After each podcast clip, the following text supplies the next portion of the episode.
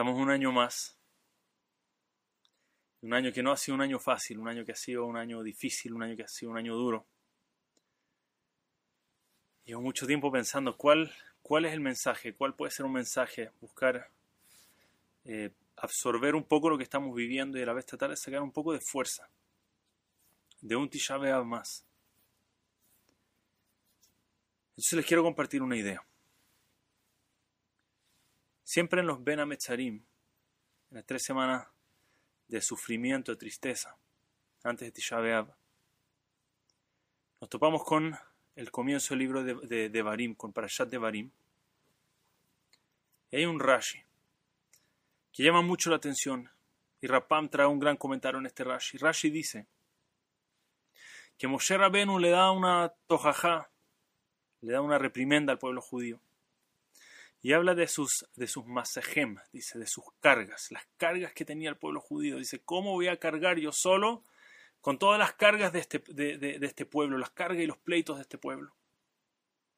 Y Rashi dice, ¿cuáles eran las cargas del pueblo? Y dice así, dice que las cargas del pueblo era una actitud que tenía el pueblo judío.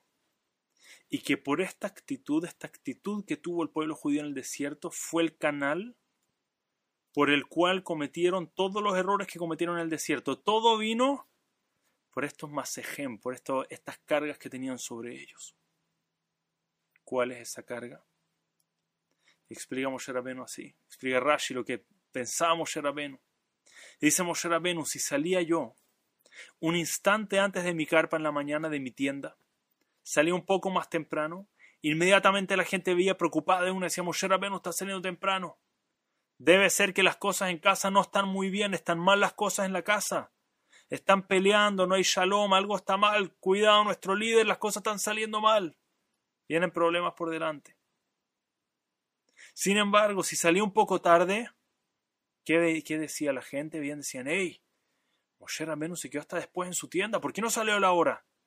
Debe ser que estaba ahí adentro conspirando contra nosotros. Estaba planificando un plan en nuestra contra y por eso salió tarde. Rashi dice, estas, cargas que tenía el pueblo judío era una incapacidad de ver el mundo con un buen ojo, con un ojo positivo, con un ojo optimista. Tendían a ver todo de una forma negativa.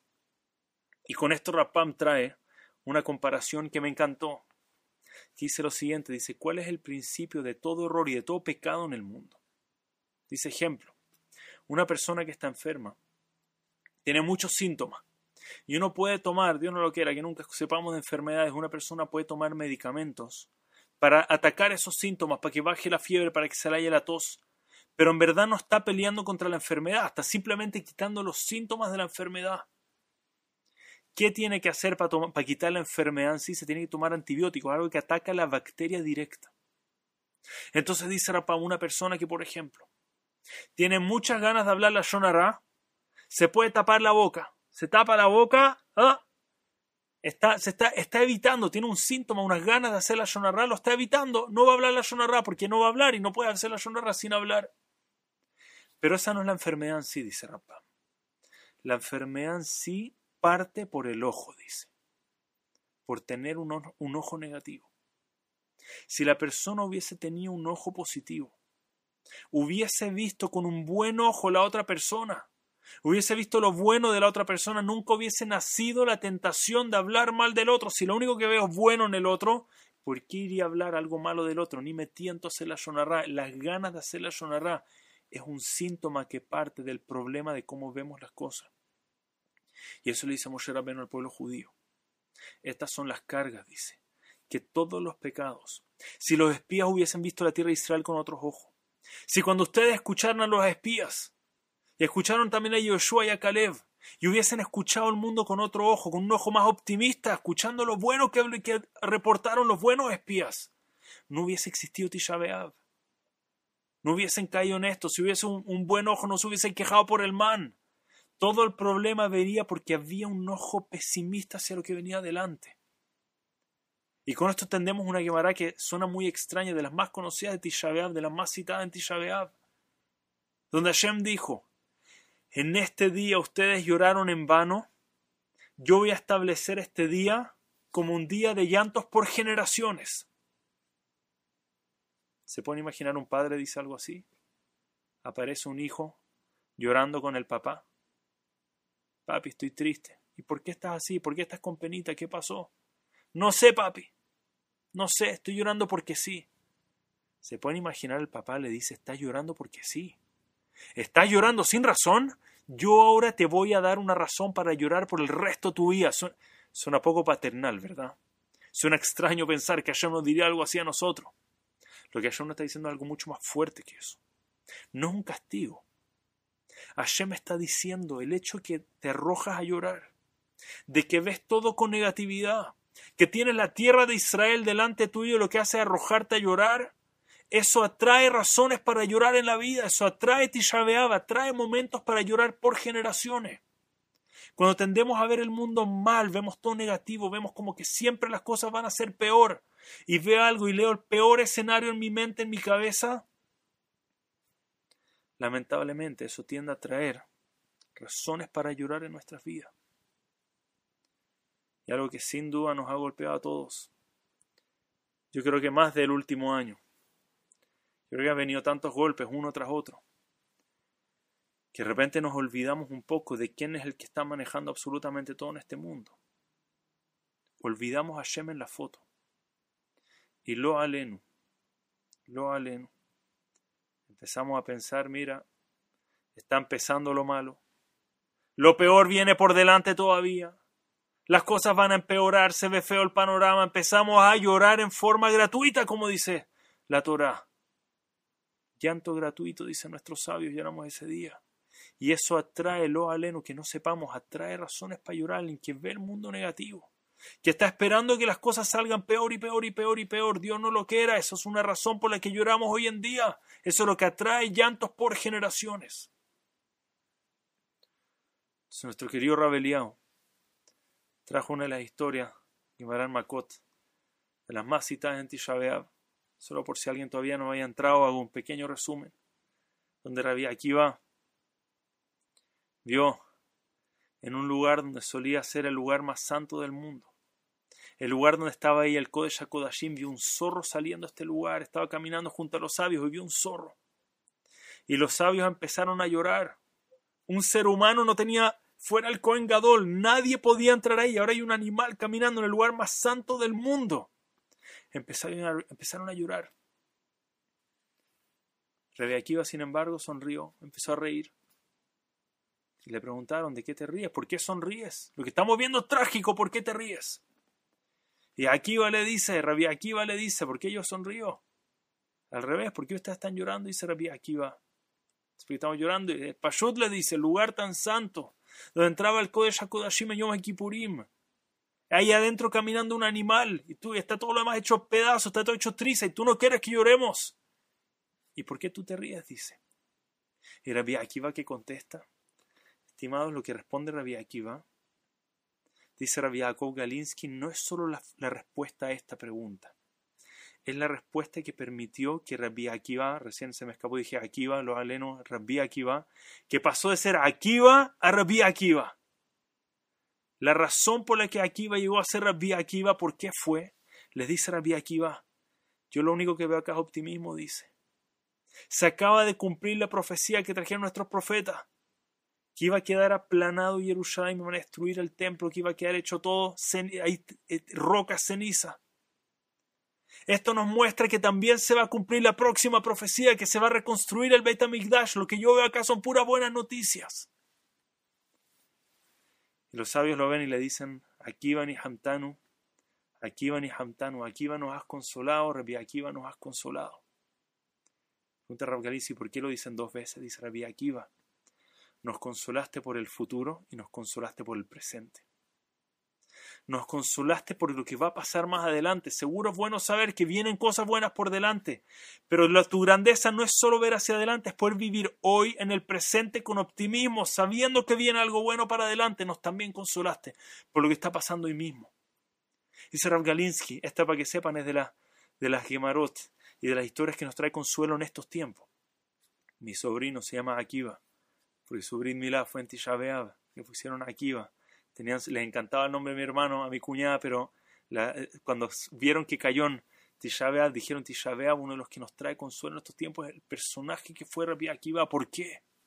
Porque Rabbi Akiva tenía la capacidad de vivir proyectando el futuro con optimismo.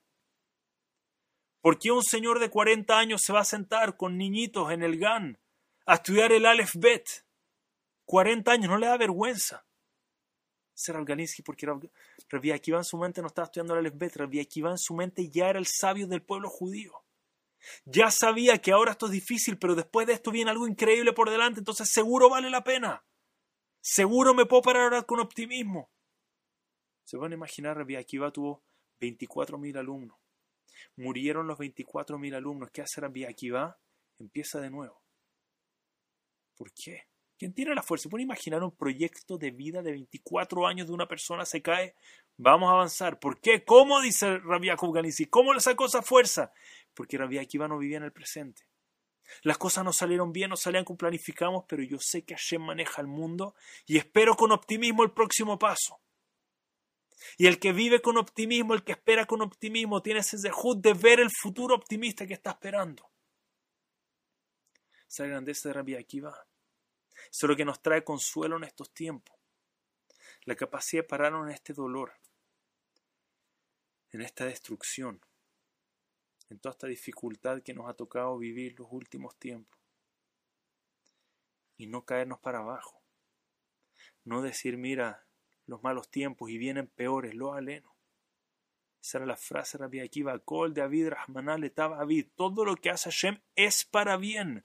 Vendrá algo bueno después de esto, a pesar de que ahora no lo entendemos, veo con optimismo lo que pasa el día de mañana. Y espero con optimismo lo que viene después. Pregunto, y la verdad es que me pregunto a mí mismo y a todos nosotros, querida comunidad, ¿vivimos con ese optimismo? sentimos a Hashem manejando el mundo.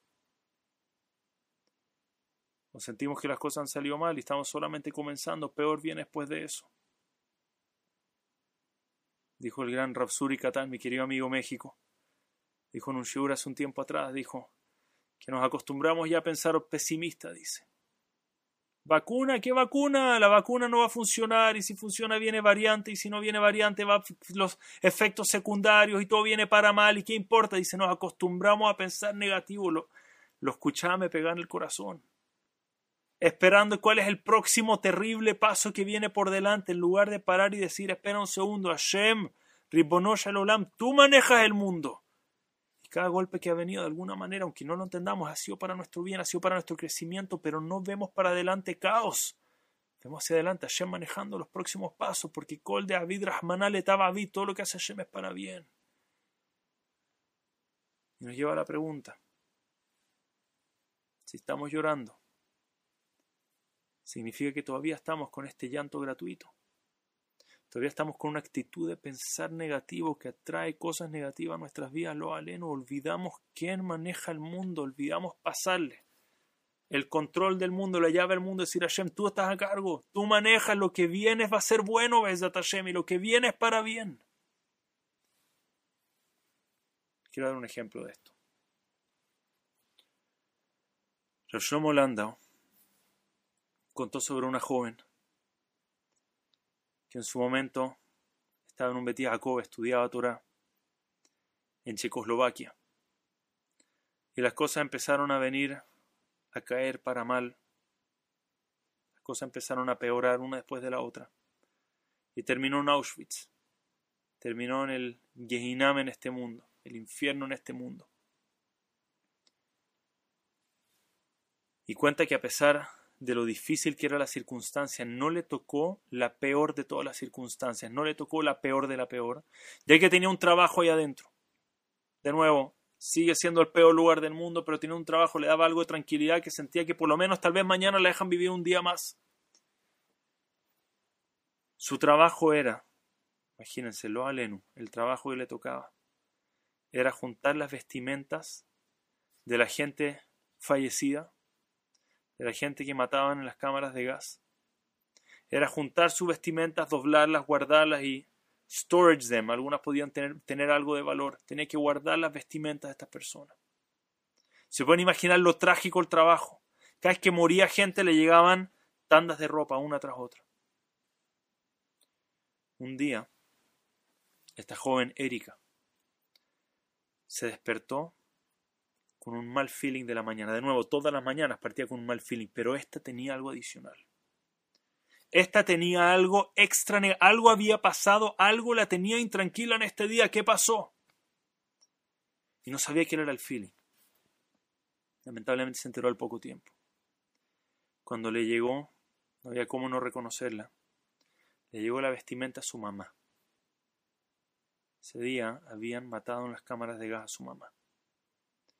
Y le había llegado la vestimenta a su madre. Ella tomó el vestido y empezó a llorar claramente su sentimiento de angustia y que algo había pasado era porque algo había pasado. Y no podía calmarse. ¿Qué sentido tiene seguir adelante? Todo es mal. ¿Y qué puedo esperar? ¿Qué, qué especie de munada, de bitajón puedo tener hacia adelante con esto? ¿Qué feo optimismo hacia el futuro puedo tener? Pero dentro del bolsillo de la chaqueta, no me pregunten, no sé la logística, no sé cómo alguien puede tener esto guardado, escondido dentro de Auschwitz, cómo pasó estos filtros pero dentro del bolsillo había un mini, mini, mini packet sidur, sidur de bolsillo, un libro rezo chiquitito. Y sacó el libro. Y en la primera página había una hoja pegada, estilo post-it, había pegado una hojita ahí. Y en el título decía querida Erika, era un post-it, una página, una hojita había pegado con un tape para ella. En caso de que por las vueltas de la vida lograra de alguna forma llegar a ver esto, se imaginan cómo Hashem maneja el mundo para que esto le llegue justo a la hija. Decía, querida Erika, les voy a leer lo que decía. Los nazis pueden quitarte todo, dice. Pueden tomar nuestro dinero. Pueden tomar nuestros hogares. Pueden tomar nuestros amigos. Incluso pueden tomar nuestras vidas.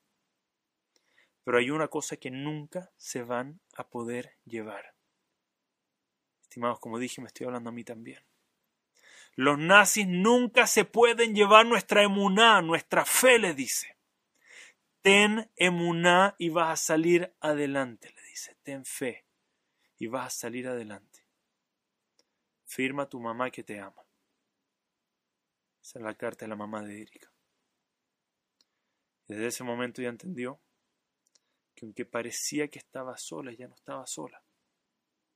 No estaba ni cerca de estar sola, su padre estaba ahí al lado de ella, su padre en el cielo estaba con ella en cada paso y dijo, sabes que yo voy a seguir con optimismo hacia adelante, no sé lo que va a pasar, pero sé que no estoy sola. Rav Shlomo contó esta historia. Dijo algo que me, me, puso los pelos de punta, uno de los grandes speakers de hoy en día, Rav Shlomo.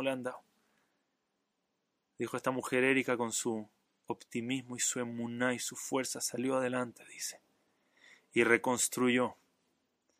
Erika era su, su abuela, dice. Mi abuela logró reconstruir y miran toda la familia que construyó, siempre con optimismo. Dice que cada vez que las cosas estaban mal, estaban todos bajoneados, algo malo pasaba, ella decía, no les pueden quitar la emuná. Sin importar lo que pase, sin importar la circunstancia, nadie te puede quitar, nadie te puede hacer olvidar quién está manejando esto. Tenemos que recordar quién está a cargo de todo. Ver el futuro con optimismo. Y yo sé que es difícil, yo sé que no han sido tiempos fáciles, y me lo estoy diciendo a mí también, no han sido tiempos fáciles. Pero what's next está en manos de nuestro Padre en el cielo. Nuestra actitud de ver el mundo con un buen ojo. Mashiach, a veces nos rimos, Mashiach, ¿cómo que? ¿Cómo se va a venir el final? Seguro próximo Tisha estamos acá, pero claro que sí, Mike, estamos en tiempo 2021, actualízate. Estimados, claro que podemos. Claro que podemos cortar la Shonara, claro que podemos borrar Sinat entre nosotros. Tenemos que empezar a ver el mundo con optimismo. Tenemos que recordar quién está de verdad al bando, quién está manejando, quién está en el manurio con el manejo del mundo y esperar para bien el futuro. Quiero cerrar con esto. Hubo un joven estudioso Torah, se acercó con su rabino, le dice, rabino, estoy desesperado. No sé qué hacer, le dice. tengo una deuda gigante, no tengo cómo pagarla, en una semana el banco me quita mi casa, no sé cómo lo voy a pagar. Y él le dice, mira, anda al cótel, dice, no sé qué va a pasar, pero anda al cótel. Estamos al lado del cótel de Magaraví, estamos al lado del muro de los lamentos, anda a rezar y revisa a ver qué te dice Hashem, vuelve después de eso y cuéntame cómo te fue. El joven fue al cótel, hizo su tefilá, llorando, rogándole a Hashem, sácame de esta situación, tú puedes, tú puedes hacer todo, tú puedes dar vuelta a cualquier situación, sácame de esta situación. Y de repente siente un tap en el hombro y se da vuelta. Hay un señor al lado, bien vestido, le dice, te veo tan angustiado, ¿está todo bien? Y le dice, no, está todo bien. Está tan angustiado, pobre, se desahoga con el que sea, le dice, estoy pésimo, no sé qué hacer, estoy rogando a Hashem que me mande la salvación. Tengo una deuda, me van a, me van a quitar mi casa. Y le dice, ¿cuánto es tu deuda? Te puedo preguntar. Dice, bueno, no sé por qué te diría, pero siento que puedo confiar en ti. Le dice la deuda y el hombre saca una chequera, saca un lápiz y le escribe una chequera. Le llena la chequera el número exacto de la deuda que tiene. El hombre no lo puede creer. Alguien muy poderoso lo vio con el corazón partido rogándole a Shem.